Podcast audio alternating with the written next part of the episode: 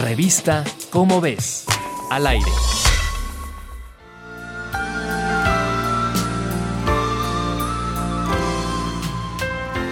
Hasta el cierre de esta cápsula, Kane Tanaka, una mujer japonesa, es la persona viva más longeva del mundo.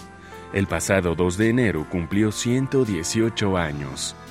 Otras de sus contemporáneas, la francesa Lucille Randon y la brasileña Francisca Celsa dos Santos, están por cumplir 117 años este 2021. Aún con esta maravilla, este trío de chicas superpoderosas no son dueñas del ADN más antiguo que se conozca. Otra especie les dice, quítate que ahí te voy. En la década de 1970, un paleontólogo ruso descubrió en el norte de Siberia los restos de tres mamuts, pero entonces no existían estudios genéticos, por lo que el material no pudo fecharse con exactitud. Cabe destacar que el material genético de organismos muertos se descompone fácilmente en la mayoría de los ambientes, pero los mamuts quedaron enterrados en una capa de subsuelo que se encuentra permanentemente congelada en latitudes altas, lo que frena la degradación química. Los investigadores tomaron pequeñas muestras de las muelas de los tres mamuts e intentaron extraer el ADN. Lo que obtuvieron fue asombroso, millones de secuencias del material genético fragmentadas, un rompecabezas casi imposible de armar. Fue entonces que se les ocurrió utilizar la secuencia de genes de especies relacionadas, como otros mamuts y elefantes extintos, aunque más recientes fue como ir calcando una imagen cubierta por un papel cebolla. A veces había diferencias, pero otras la secuencia era idéntica.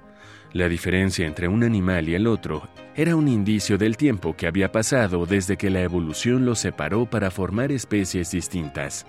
Una cosa llevó a la otra y los resultados calcularon que el mamut más joven tiene aproximadamente 700.000 años. Al segundo ejemplar ancestro del mamut lanudo, se le calculó un millón de años y el tercer espécimen resultó tener 1.2 millones de años de antigüedad. Lo llamaron Kretovska en honor al poblado más próximo al yacimiento donde fue encontrado, y analizando el genoma, se descubrió que estos mamuts ya tenían muchas adaptaciones al frío extremo, una capa gruesa de pelo y grandes depósitos de grasa. Los investigadores que publicaron sus resultados en la revista Nature en febrero pasado suponen que los mamuts Kretovska llegaron al norte del continente americano hace 1.5 millones de años y se cruzaron con los mamuts lanudos hace un millón de años. Los descendientes podrían ser las subespecies de mamuts americanos, que son distintas de las europeas.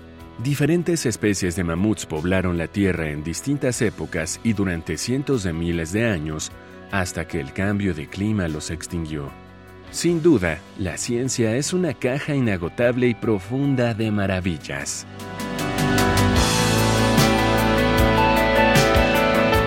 Mamuts, dodos y especies casi surrealistas están en tu revista Cómo ves.